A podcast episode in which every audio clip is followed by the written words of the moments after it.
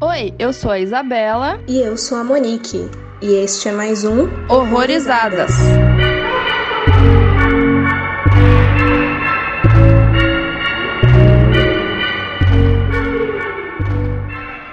Oi, gente, sejam bem-vindos a mais um Horrorizadas. E hoje a gente vai falar de um filme australiano de 2009 que se chama The Loved Ones, ou traduzido, né, Entes Queridos. É um filme aí do Sean Barney. E para conversar aqui com a gente tá o Felipe. E seja muito bem-vindo. Oi, Isa, oi, Monique. Primeiro, muito obrigado pelo convite. Como eu já estava falando, eu não tenho podcast. Eu simplesmente gosto muito de filme, qualquer tipo de filme, mas esses mais gores e mais violentos eu gosto um pouquinho mais.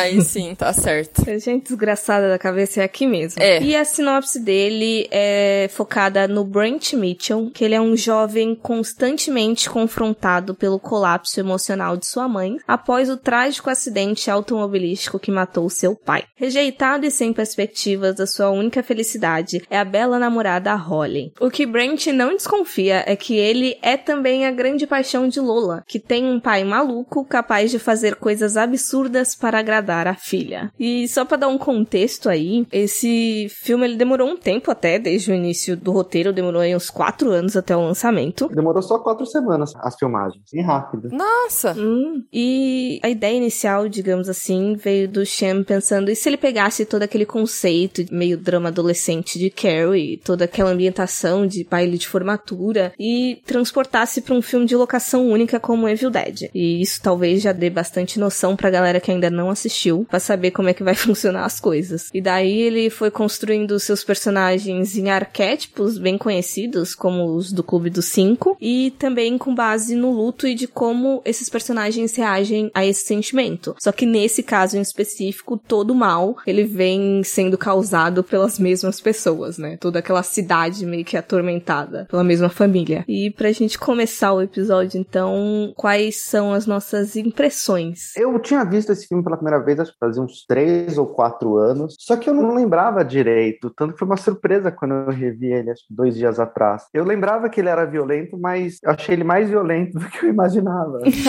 foi uma surpresa boa. E eu gostei bastante do filme, tem algumas falhas, mas pelo que ele oferece, acho que no final entregou muito bem. Eu gostei bastante, realmente. Eu gosto desse filme também. Eu já conhecia, né? Mas eu lembro que ele apareceu, assim, para mim numa lista do Rotten Tomatoes. Eu não sei se era os 100 melhores filmes de terror ou, sei lá, 10 melhores filmes avaliados no Rotten, não lembro, mas era uma lista, assim, que eu fiquei até impressionada com a porcentagem lá de aprovação desse filme. Aí eu falei, não, vou ter que ver, né? Julguei pela lista mesmo. E ele é um filme, assim, com pouco diálogo, né? Mas ele acaba mostrando muito sem ficar muito expositivo. Isso é um dos pontos bem altos do filme para mim. Então eu gosto. Para mim, um dos pontos mais altos do filme é a estética. Eu me diverti bastante com ele, assim, mesmo ele sendo bem violento.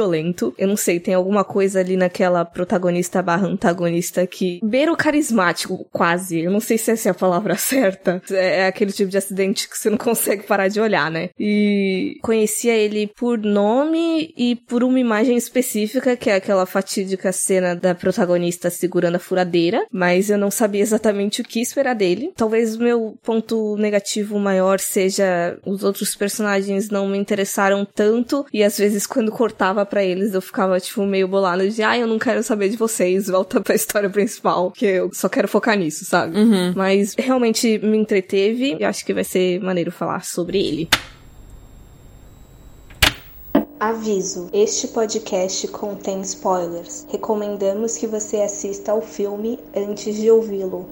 Vocês foram comprando ali os demais personagens além da história principal? Eu sim, porque no final das contas tudo fez sentido. Do começo pro meio, não. Mas no final, para mim, fez um pouco de sentido os personagens. Ah, eu não me incomodei com eles. Eu acho que eles agregaram em não ficar numa coisa só, se bem que, como você falou, né, Monique, ele entretém mesmo, mostrando ali o que, que ela vai fazer com ele e tal. Mas é que também parece que se não tiver tivesse ali os outros, as outras coisas, ele não ia ter muito o que mostrar, sabe? Ia ficar um filme mais curto, não sei. Uhum. Que a parte do Brent lá e tal não é tão longa assim, né? Se você for tirar as outras coisas. Eu não sei o que eles iam colocar, sabe? É, talvez ia ter que encher linguiça com outra coisa. É, não sei, é. Mas o que eu notei, assim, eu reclamei que eu falei que os outros personagens não eram mais interessantes, mas eu não sei se por eu ter entendido melhor a história, na segunda vez eu acabei gostando mais deles. Mas mesmo assim, o que ainda me chama atenção realmente é os principais. Mas eu concordo em parte que eu não sei também o que teria se não tivesse aquela outra galera. É, eu acho que talvez os personagens não ficaram tão interessantes por, às vezes, os atores, falta de experiência, não sei. Ou o próprio diretor não soube colocar uns personagens mais instigantes, né? Não sei. É, eles sobressaem os três. É, exato. Eu acho que o que me incomodou mais na primeira vez é o fato deles não terem papel significativo no desenvolvimento ali. Aham, uhum, é. Ele envolve ali várias questões, ele tem ali várias camadas, algumas bem perturbadoras. Mas assim, basicamente, para mim, o filme é sobre relacionamentos familiares, né? Porque tem ali vários núcleos e talvez alguns não são tão interessantes, né? Como a gente falou. Mas que nem, por exemplo, tem lá o núcleo da família do policial, que daí envolve a Mia, que é aquela garota que culpa o pai, né? Por não, não ter achado o irmão, né? Daí a gente descobre que o irmão é o menino que sumiu, enfim. Aí tem a questão da mãe, que culpa o filho, querendo ou não, né? Embora ela não queira, né? Mas ela acaba soltando lá umas coisas, tipo, ah, vai de táxi que ele é mais experiente, né? Daí ele fala, ah, então quer dizer que como eu não sou eu que matei meu pai, tipo, sabe? Ela acaba soltando umas coisinhas que dão a entender. Então, assim, basicamente isso para mim o filme. É relacionamentos familiares que são perturbadores. Eu acho que o que acabou me incomodando na primeira vez é que eu não tinha reparado que o menino que fugiu lá, que a gente até conversou antes do episódio, era o irmão da Mia. Porque, querendo ou não, ninguém fala de fato, né? Tipo, ah, aquele menino era irmão da Mia, era daquela família ali do policial e tudo mais. É que tem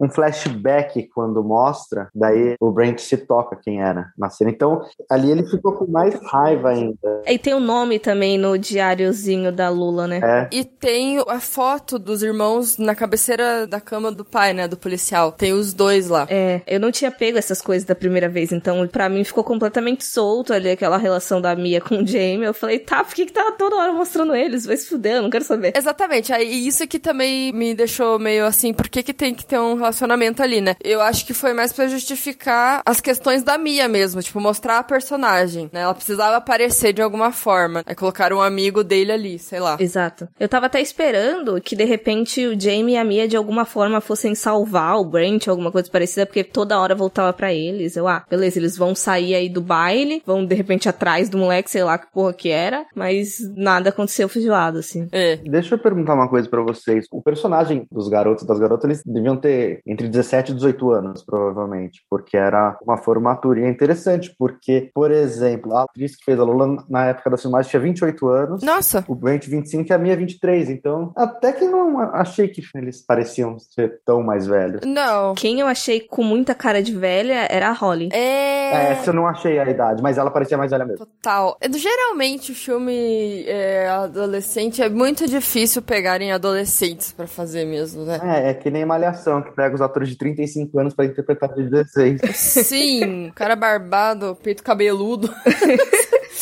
Não é muito incrível, né? Um dos que mais me assusta é os meninos de Hannah Montana, porque eles eram muito velhos pra estarem fazendo adolescentes. Nossa, eu nem lembro. Mas sim, é, é bem vibe malhação mesmo. É. E uma coisa falando disso das idades e tal, eu fiquei um pouco confusa com a questão da Lola, que ela ficava pegando vários meninos para fazer aquela simulação de baile, né? Aí eu fiquei pensando, se no médio tem, sei lá, três anos, na Austrália, sei lá que em qualquer lugar é a mesma quantidade de anos, não sei. E, tipo, parecia que ela tinha pego muito mais meninos do que condizia com as coisas lá. Formaturas, né? É. Foram todos de formatura, isso eu não lembro exatamente. É, o contexto eu não consegui entender muito bem se ela esperava acontecer algum evento ou ela fazia isso o ano inteiro, sei lá.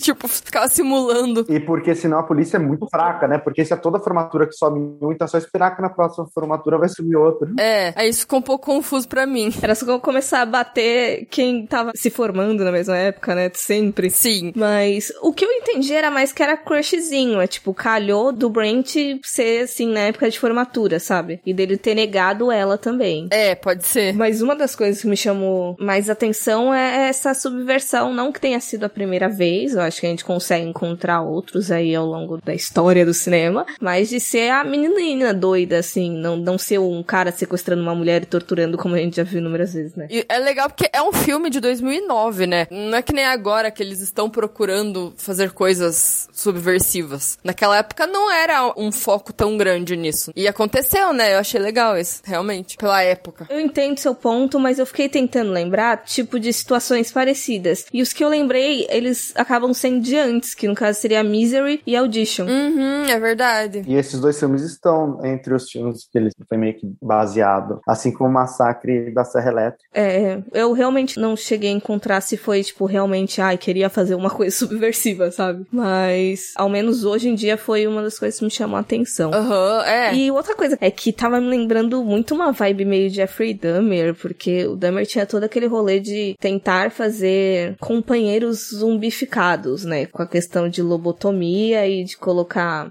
ah, esqueci. Ah, eu não sei o nome em português, mas é Bleach que eles usam, eu acho. Isso. Mas eu fiquei lembrando, eu acho que por envolver lobotomia e por ser dessa questão de ser uma paixão, digamos assim, de você querer ter o companheiro amoroso, sabe? E daí se colocou até na pauta do propósito, eu não sei se por me lembrar muito de Jeffrey Dahmer, mas para mim isso justifica muito nisso, sabe? É, mas é que daí, por exemplo, aquelas pessoas que eram, digamos assim, esquecidas, né? Eu fico pensando, eu não sei se ela dava alguma atenção para elas depois, sabe? Do que ela fazia. Daí, sei lá, eu entenderia melhor se, por exemplo, ela pegasse um dos meninos ali que ela queria pegar como vítima e mantesse ele, sabe? E parece que na hora que acontecia, né? Ela ficava toda hora trocando. Não era como se ela quisesse ficar cuidando deles, né? Porque ela acabava meio que descartando. Deixava eles lá, mas não era que nem, por exemplo, a mãe dela. Acho que era a mãe dela, né? Aquela senhora. Sim, a Bright Eyes era a mãe dela. É, ela vivia ali com eles. Então, tipo, parece que a obsessão dela com as pessoas era meio momentânea. É porque ela me passa muito essa vibe de menina mimada mesmo, entendeu? Então ela desencanta do menino, aí, ah, eu quero outro. É, pode ser, total. Daí, assim, fica lá embaixo no porão, né? Aí eu fico pensando, caralho, vai manter aquela galera toda, uma hora não vai mais caber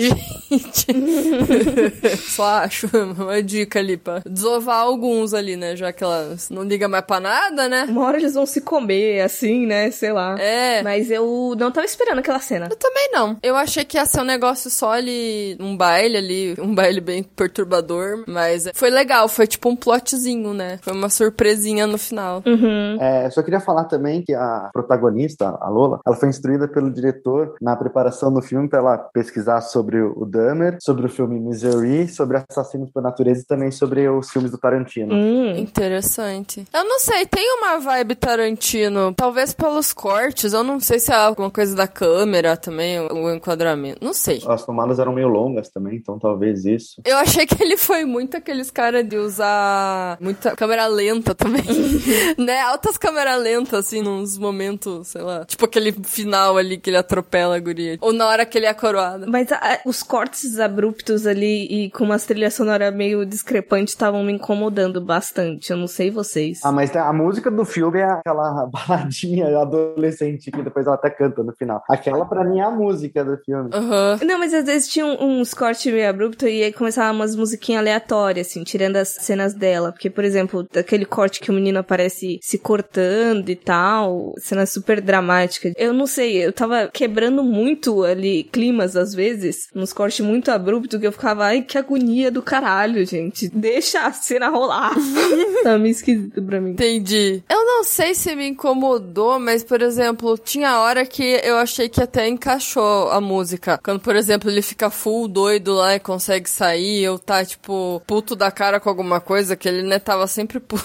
ou tava revoltado, ou tava puto, ou tava sei lá o que, daí às vezes encaixava. Mas eu entendo. Às vezes é só eu que não gostei das musiquinhas mesmo, assim, às vezes até casa. É, talvez. Mas que nem o, o outro filme dele também, né, tem muita coisa assim. Eu acho que é um padrão do diretor usar essas músicas, sei lá. Ele deve ser fã. Talvez é um toque pessoal mesmo do cara, não sei. Eu fui tentando buscar conexões, assim, assistindo outro, o The Devil's Candy, mas eu acho que pra mim parece que funcionou melhor nesse outro, mas enfim, não sei também. Eu sei que foi me dando agoniazinha assistindo esses primeiros. Sim, sim. É o longa de estreia dele também, né? É, sim, ele só tem esses dois, né? Eu acho que foi o primeiro, sim. Eu não sei se vocês sentiram, eu não tinha informação sobre de onde ele era, mas assim que o filme começou eu sabia que era australiano, eu não faço a mínima ideia por quê. E não era sotaque. É, o sotaque não parece mesmo. Não, não chama atenção, não. Mas, Então, tem umas coisas diferentes, assim, não sei se tem a ver, mas, por exemplo, filme adolescente norte-americano, por mais que ele também tenha uns personagens um pouquinho mais estereotipados, eu digo assim, não era tanto, sabe?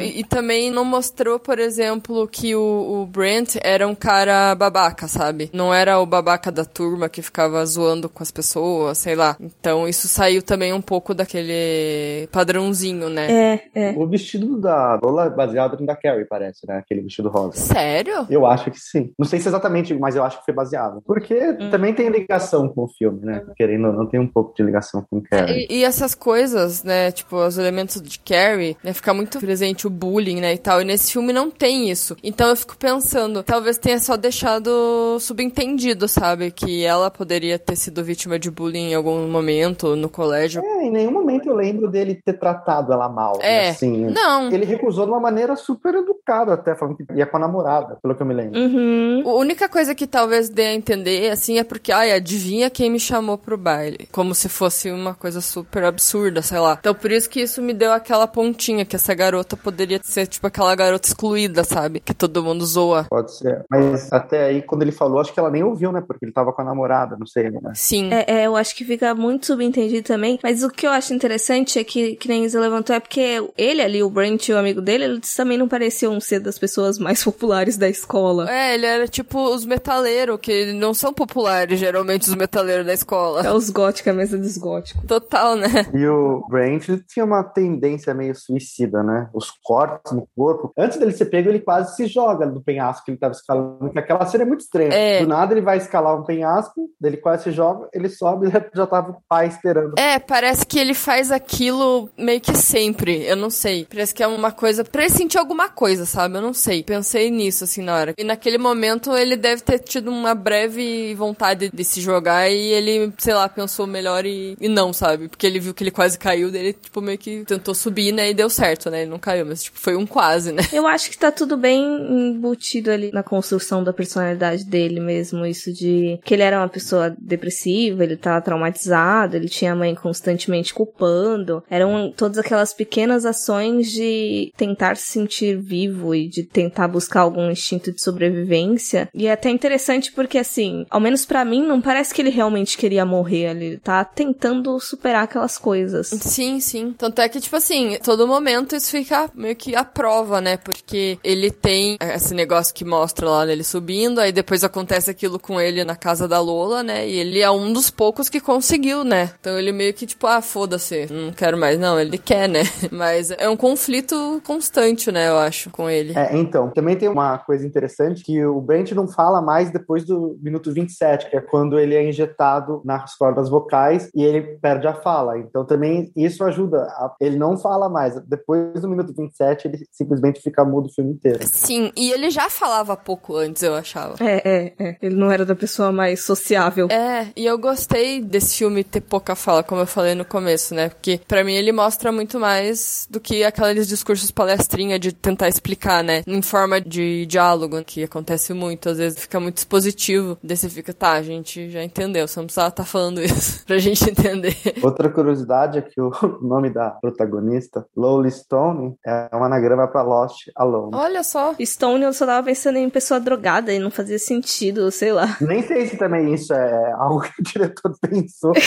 Pode ser só uma coincidência mesmo, mas dá um anagrama certinho. Aham. E dos três principais, quem vocês acham que mais se destaca? O pai, ela ou o Brent?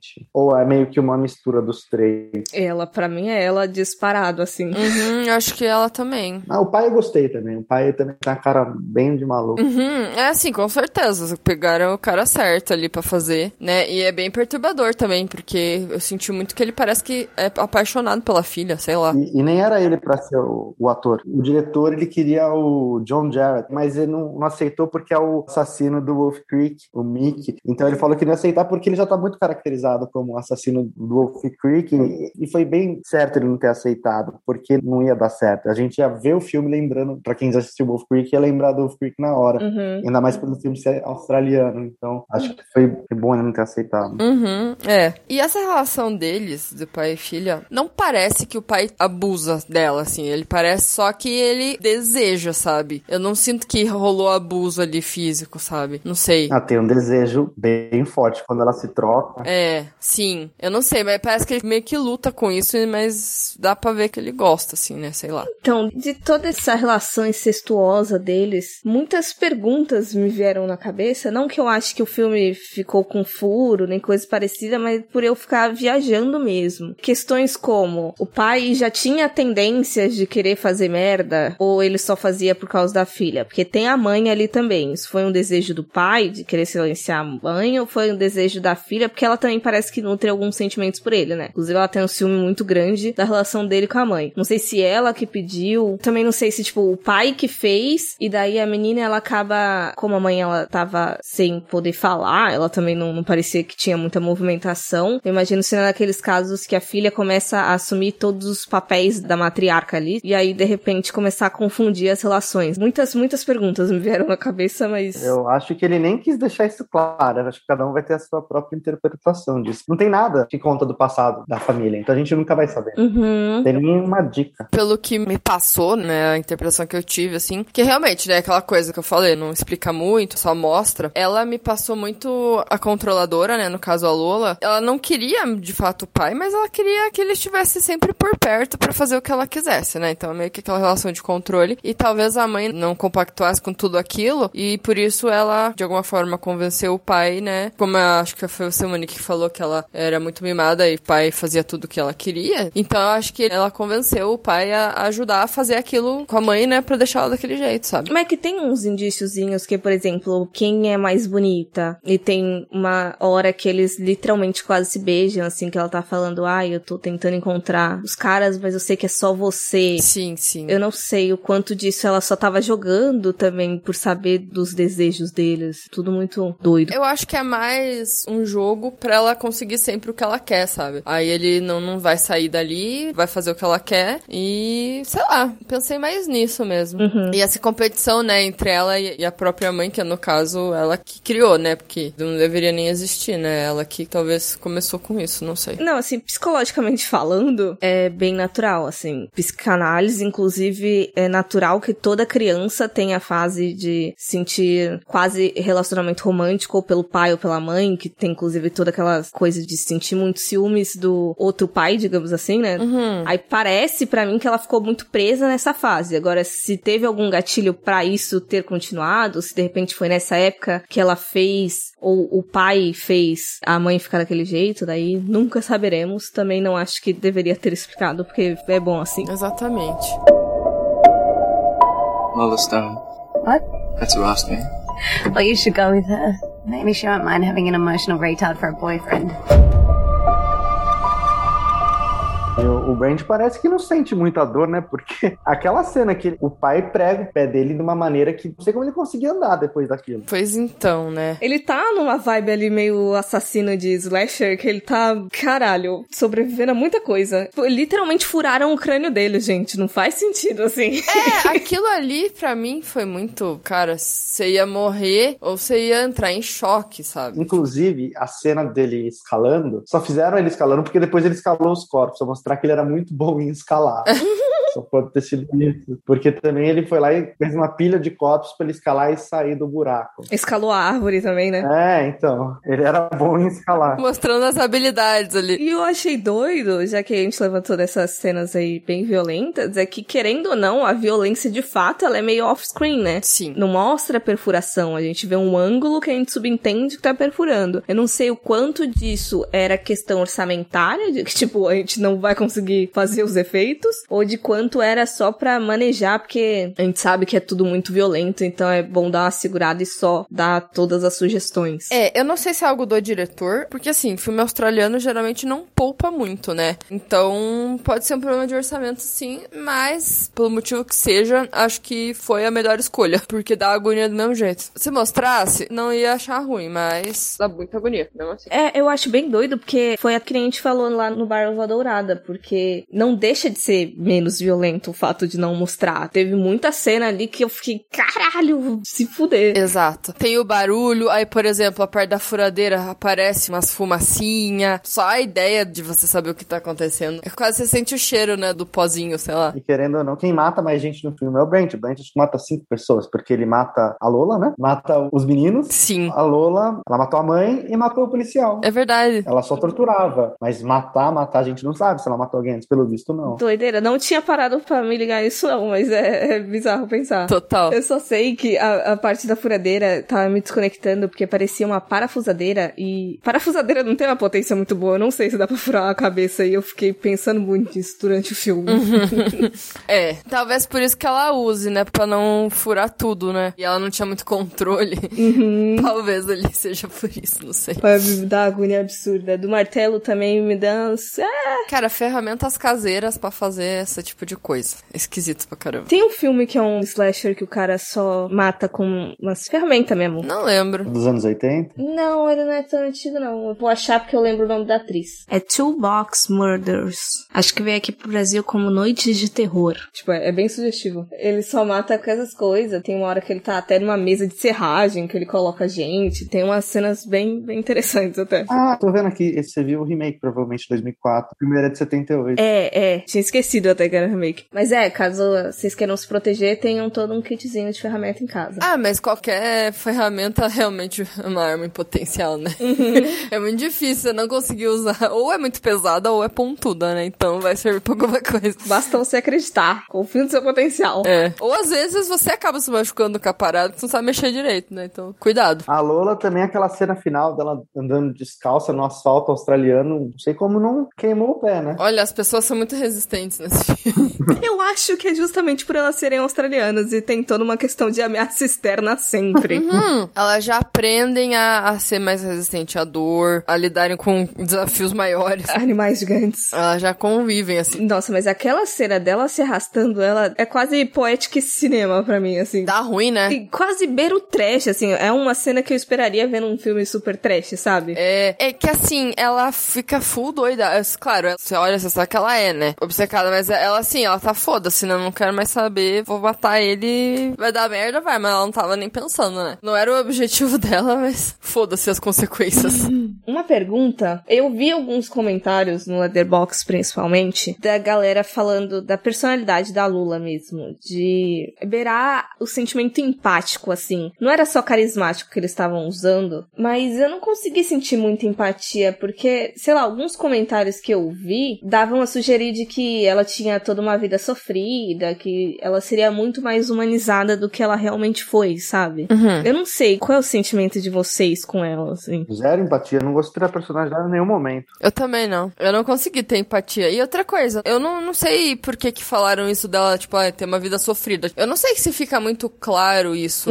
Tipo assim, que a gente falou do contexto dela, possivelmente ela sofrer bullying, né? Óbvio que isso é algo negativo, né? Mas como não aparece, talvez a gente não tenha esse sentimento de querer que ela se vingue, sabe? Porque não mostrou ela sofrendo, entende? Então talvez por isso fique um pouco conflitante. Pra mim, ela foi extremamente irritante. É isso, pra mim é irritante a palavra. Queria muito que ela se fudesse. Ainda mais depois de mostrar o calabouço lá com os quatro meninos, que nem zumbi, comendo animais mortos, depois eles comem o policial também quando cai, então não dá pra ter sentimento nenhum por ela. É porque além disso ela era debochada. Eu acho que é isso que me irrita muito. Deboche, sabe?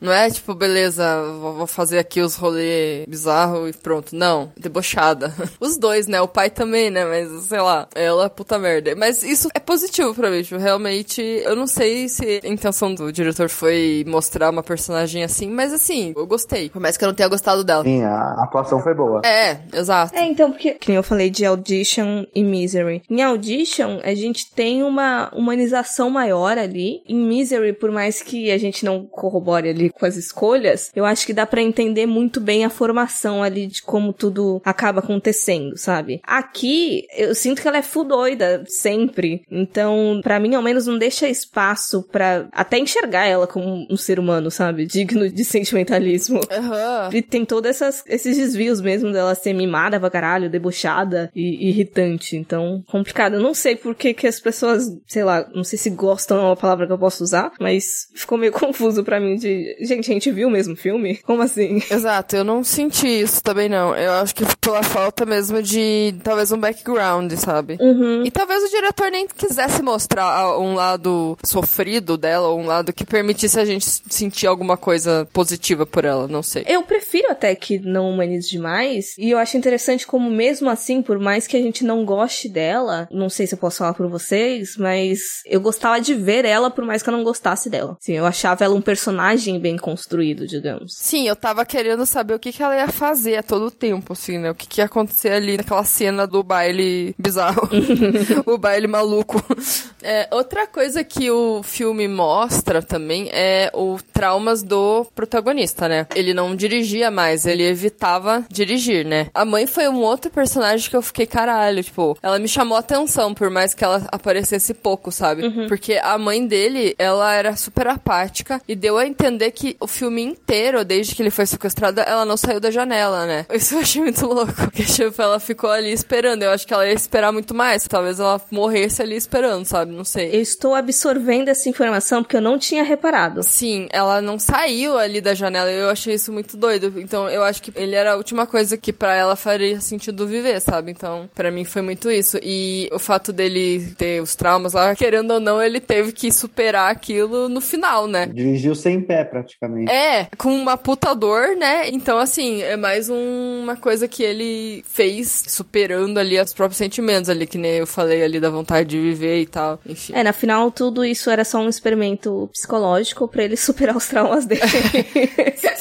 Que horror. Mas a relação dele com a mãe eu achei bem, bem pesada, assim, por conta disso. Por mais que a gente já tenha visto, né, e tal. É, essa coisa de, ah, um membro da família morre, daí o que sobrou, né, fica todo desestruturado e tal. Mas ali eu gostei, ficou sensível, assim, não ficou um negócio tão apelativo, sabe? Não sei. Eu achei legal. É, e a culpa da morte do pai é justamente a Lola também. Então acho por isso que ele tava com tanta raiva ainda, né? Sim, depois ele ainda descobriu, né? Uhum. Eu achei crível, bem crível ali, aquela relação. Eu não senti muita coisa pela mãe, assim. Ela não me chamou muita atenção, porque eu fiquei meio puta mesmo de estar culpando o moleque, porque ele já tinha culpa o suficiente só pra ele, sabe? O que me chamou muita atenção é realmente daquela outra família que perdeu o Ted. Era Ted o nome do menino? Jimmy Valentine. Isso. Não sei, tinha tanto silêncio, tinha tanta coisa não dita ali. Como eu disse, só fui reparar na segunda vez, né? E aí, revendo, sabendo, percebendo, reassistindo, aquele núcleo ali começou a me dar possibilidades e me chamar mais atenção. É, foi legal colocar, porque, que nem a gente tava falando, não saberia como preencher os outros momentos que não aparecesse na Lula com o Brent. E também acabou, como o Felipe falou, é, fazendo tudo sentido no final, né? Que ali as coisas acabavam se ligando, né? É. Eu gostei, assim, eu achei legal. Ainda mais, por exemplo, a Mia, né? Que era uma personagem também, que eu achei que ela ia ser totalmente solta no filme. Só ia aparecer ali pro cara chamar ela pra sair, assim, só pra dar um contextozinho ali da relação dele com aquele amigo, né? Sei lá. Mas daí não, teve todo um rolê dela culpar o pai de não achar o irmão, né? Daí você vê que ela mudou pra caralho também. Provavelmente ela deve ter tipo, mudado totalmente de personalidade por conta disso, né? É, mas o pai mostrou não ser um bom policial mesmo. Porque não achou ninguém, ainda morreu no final. Olha, totalmente. Concordo. O que eu achei absurdo é a Holly simplesmente ligar e falar: olha, a Lola chamou o cara pro baile e ele recusou. E aí isso já foi um motivo suficiente pra invadir a casa da menina. Tipo, como assim? Assim, invadir, eu não concordei, mas, por exemplo, ela foi a última pessoa que viu ele, sei lá, uma das últimas, enfim. Não foi a última, né? Porque foi a Holly, né? Que foi a última, né? É, mas ele só invadiu porque viu o sangue. O problema é ele ter ido pra, pra casa dela. É, eu acho que, sei lá, talvez porque, ah, ele também falou com ela, não sei. Mas é, enfim, tem que forçar um pouquinho. E a, a cidade devia ser bem pequena, né? Porque eu nem cheguei a pesquisar isso, mas não sei, tinha um policial, ele foi sozinho, não sei se teria como chamar mais gente. Pois é, não rolou um reforço, né? É. É bem aquele erro de policial de filme. Ah, vou sozinho tentar resolver uma coisa simples e daí acaba morrendo. Aí fudeu. Esse povo que não sabe que tá num filme de terror, viu? Ah, e outra coisa que pra mim, eu não acho que foi um furo, não acho que tenha muita significância, mas eu não sei se as pessoas acreditaram, ou ao menos souberam, de que o motivo do acidente do Brent era o irmão da Mia. Eu acho que não. Só o Brent sabe disso. Não, mas aí ele não vai falar, tipo, a que que causou o acidente? Eu virei do nada e quis bater numa árvore. Pois é. É, então, é, isso é, é uma falha, porque assim, teoricamente, eu- não sei aonde que ele estava ali, mas imagino que era próximo da cidade, era numa estrada. Uhum. E o menino nunca foi encontrado. E aquilo foi seis meses antes do filme, né? Do acontecimento do filme. Só que aí que tá. Beleza, pode ser que ele tenha falado que viu alguém na estrada e bateu. E isso acendeu, né, pra procurar. Só que depois que ele descobriu quem era, ele não conseguia mais falar, né? Aí talvez agora ele poderia mostrar alguma coisa, né? É porque o que eu acho doido é porque meninos sumiram naquela cidade. O time parece que quando sumiu, ele já era crescidinho. Sei lá, ao menos a sensação que eu tenho é que o Brent poderia ter reconhecido ele, sabe? Saber que era irmão da Mia, provavelmente uma cidade pequena, todo mundo se conhecia, era da mesma escola. E aí me parece muito esquisito que ninguém tenha ido investigar, ou ninguém sabia, ou se ele só tivesse descoberto naquela hora, sabe? É, e quando ele sofreu o acidente, eu não sei se ele ficou em coma ou não. Isso mostrou, não lembro. Não mostrou, acho. E eu também não sei se ele não tava muito irreconhecível, o garoto, né? Tipo, tá todo cheio de sangue. Aí às vezes o menino lá, o Brent, viu muito rápido, virou assim e já bateu e não conseguiu identificar quem que era. Mas eu entendo que assim, tudo é pista, né? Os caras que não souberam ligar, né? Uhum. Mas daí justifica assim, ah, o policial de cidade pequena. Porque assim, se ele morreu, o corpo uma hora vão achar, não é possível. Ele fugiu, não ia voltar? Não sei, não tem. Talvez porque ele tava lobotomizado, não conseguia mais, sei lá, encontrar o caminho certo e foi andando até a puta que pariu, sei lá. Bom, a gente ele tá na Austrália, às vezes ele foi comido, né? É,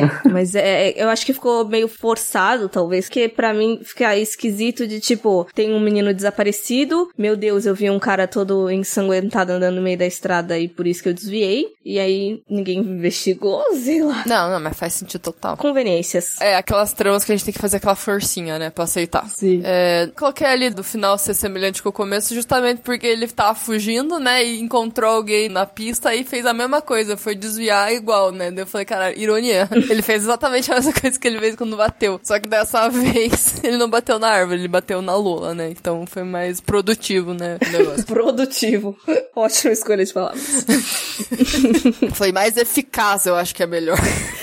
Enfim, valeu, também deu pra entender. Valeu, valeu, valeu. Mas é, eu gostei da cena final também, achei maneiro essa possível conexão mesmo de começo e fim. Ah, eu lembrei de uma coisa, a gente falou do negócio de não ser a vítima mulher, pra mim perdeu uma oportunidade absurda de que a namorada tivesse salvo ele e no final das contas ele tava todo estrepado e ele acaba salvando a menina ali da estrada. Ah, é verdade. Ela vai com o carro dele, né, com o Fusca. Dela, né? Não, ele tava com o carro do policial. Não, não, mas que ela vai até lá, era com o carro dela, né? Acho que era o Fusca dela. Ah, é, tá certo, tá certo. Me perdi nos carros. É, mas aí ele acaba ajudando ela. E ela leva um puta susto quando entra no carro, né? Incrível. Também me assustaria. Total, né? This year's Queen of the Dances, Lola Stone. Caminhando então pro encerramento do episódio, chegamos naquele momento maneiro da gente indicar filmes, produções, recomendações similares aí para caso você tenha assistido e gostado de The Loved Ones e queira ver mais coisa desgracenta. Bom, eu vou indicar três filmes australianos também, são um pouco violentos. O primeiro é o Killing Ground, que foi traduzido como O Acampamento. O outro é o Hounds of Love, que aqui chama Predadores do Amor. E o terceiro, que é meu predileto australiano disparado, que tem o 1, o 2, o Wolf Creek, que acho que é, a tradução é Viagem ao Inferno. As traduções sempre muito boas. Maravilhoso. E tem a série também com duas temporadas, que é o que eu mais gosto. E se um dia vocês forem fazer um, um episódio, pode me convidar que eu volto. Opa! Especial Wolf Creek. Eu não lembro desses filmes, eu assisti, mas faz tempo. Eu sei que é bem Butcher, assim, mas eu não consigo lembrar muito bem. O assassino, pra mim, é um dos caras mais aterrorizantes da história do cinema. E, e é baseado em fatos reais, né? Assim, É, eu gosto bastante. É, então, eu quero indicar o The Devil's Candy, que é do mesmo diretor, né? Ele só tem esses dois longas. E o Devil's Candy é de 2014, né? Saiu um pouquinho depois. Não tem nada a ver com esse filme. Você vai notar alguns padrõezinhos ali, mas nada que se assemelhe, porque o Devil's Candy vai pro lado mais sobrenatural. Que é basicamente assim, o Ethan e sua família compram uma casa dos sonhos, mas com o tempo descobrem descobrem que a propriedade tem um misterioso passado e o seu ex-inquilino quer mais do que simplesmente voltar para casa. Assim, sinopse que parece super clichê, filme de casa, mas eu não achei tanto, sabe? Eu achei que ele sai um pouco do mesmo. Então vale a pena aí, caso queiram. É, o que eu gostei dele é que eu acho que ele mescla bem alguns subgêneros, digamos assim. Coisas que parece que não vai dar certo, né? É, nossa, esse eu acho que foi um episódio que eu mais tive dificuldade de lembrar de alguma coisa, que as coisas que eu tava lembrando são muito conhecidas. Então, eu acabei me prendendo ali a ideia de uma pessoa obcecada com a outra e raptando ela e fazendo coisa bizarra. Total. Vou indicar então o Boxing Helena, que foi traduzido como Encaixotando Helena. É um filme com direção da Jennifer Chambers Lynch, de 1993, que vai falar aí de um cirurgião bem-sucedido que tá completamente obcecado por uma linda mulher que uma vez o rejeitou. Daí, incapaz de viver sem ela, ele tenta a todo custo convencê-la desesperadamente que eles precisam do outro, e ela obviamente não concorda, mas um terrível acidente acaba deixando ela à mercê dele. E vou deixar até um link aí na descrição, porque eu fiz um review lá de todos os filmes dirigidos pela Jennifer, e aí eu falo um pouco desse lá também. Cara, esse filme eu, eu precisava ver. Faz muito tempo que eu conheço de nome, mas eu esqueço de assistir.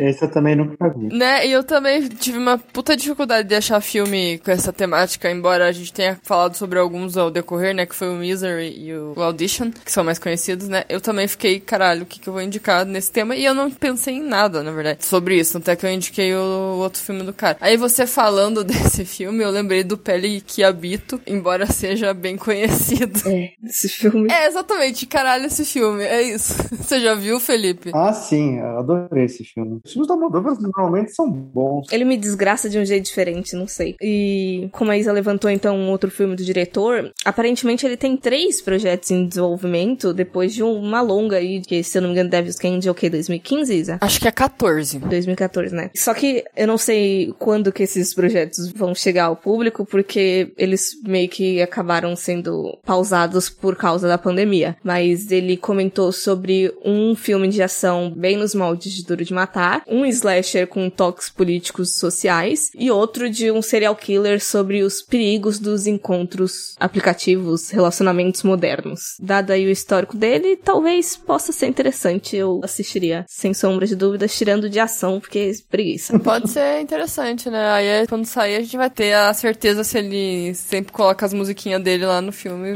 como padrãozinho. Bom, gente, então é isso. É, agradecer o Felipe aí pela participação. Espero que tenha gostado, Felipe, queira participar outras vezes. Eu gostei muito, eu que agradeço. Boa. Caso alguém queira seguir Felipe, vai estar na descrição aí o Instagram dele. E então, eu acho que é isso, né, gente? É, sigam a gente nas nossas redes sociais. A gente está no Instagram como Horrorizadas Podcast, no Facebook também, no Twitter como Horrorizadas PC. E o site horrorizadas.com/blog, que vocês vão encontrar vários textos e listas. E até a próxima, pessoal. É isso aí, tchau, galera. Até. Tchau. Tchau.